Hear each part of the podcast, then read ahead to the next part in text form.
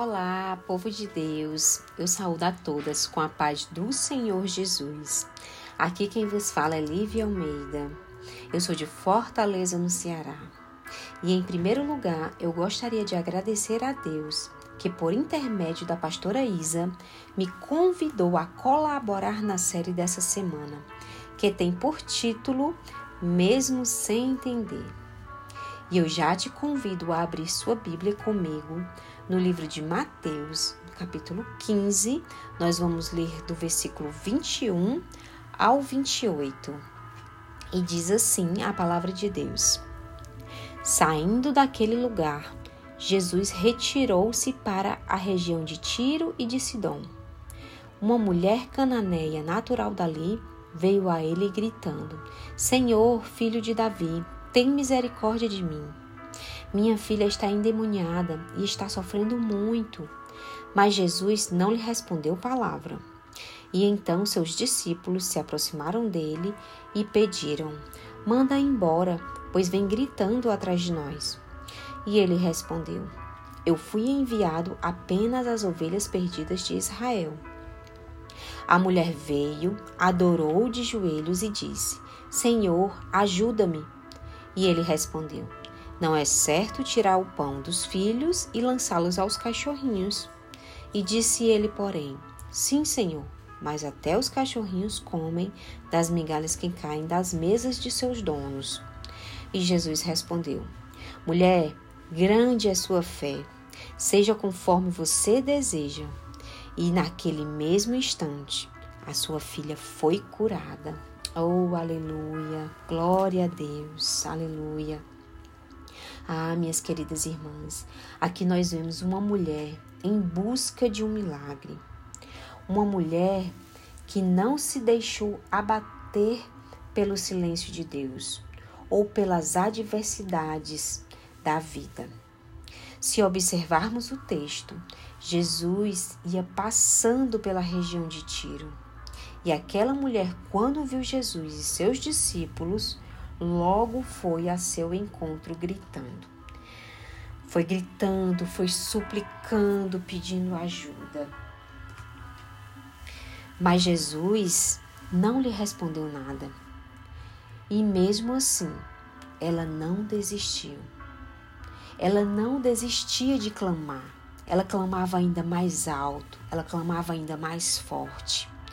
E enquanto ela caminhava atrás de Jesus, atrás de seus discípulos, ela continuava a clamar.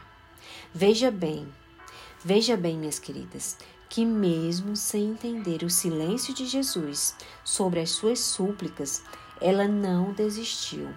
E quando ela conseguiu se aproximar de Jesus, ela se prostrou ela se prostrou de joelhos, ela o adorou e ela o adorava com ainda mais intensidade.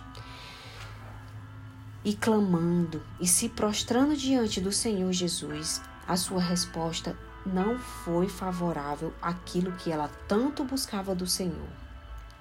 Mas mesmo assim, ela não saiu da sua posição de adoradora. Ela não se rebelou contra o Senhor por causa da resposta desfavorável que ela que o Senhor deu a ela. Muito pelo contrário. Ela foi humilde no seu falar, na forma de se expressar, a tal ponto de Jesus reconhecê-la como uma grande mulher de fé e concedeu o desejo do seu coração, que era a cura de sua filha, a tão sonhada, tão almejada cura de sua filha. Ah, minhas queridas, minhas queridas irmãs, nós podemos tirar uma grande lição da vida dessa mulher, uma grande lição nesse texto, que em relação ao comportamento dessa mulher, que mesmo sem entender a resposta desfavorável que ela teve do Senhor sobre aquilo que ela tanto almejava, ela se manteve na posição de adoradora. Ela continuava crendo no seu milagre, crendo que o Senhor Jesus poderia curar a sua filha. Que possamos ser como essa mulher cananeia, adorando em espírito e em verdade.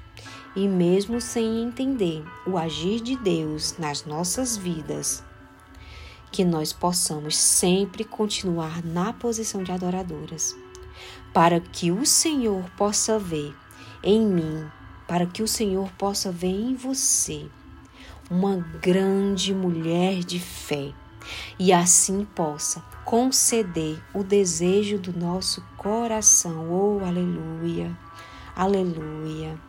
Medite nessa palavra. Que Deus abençoe a vida de cada um de vocês. Fica na paz do Senhor Jesus. Amém?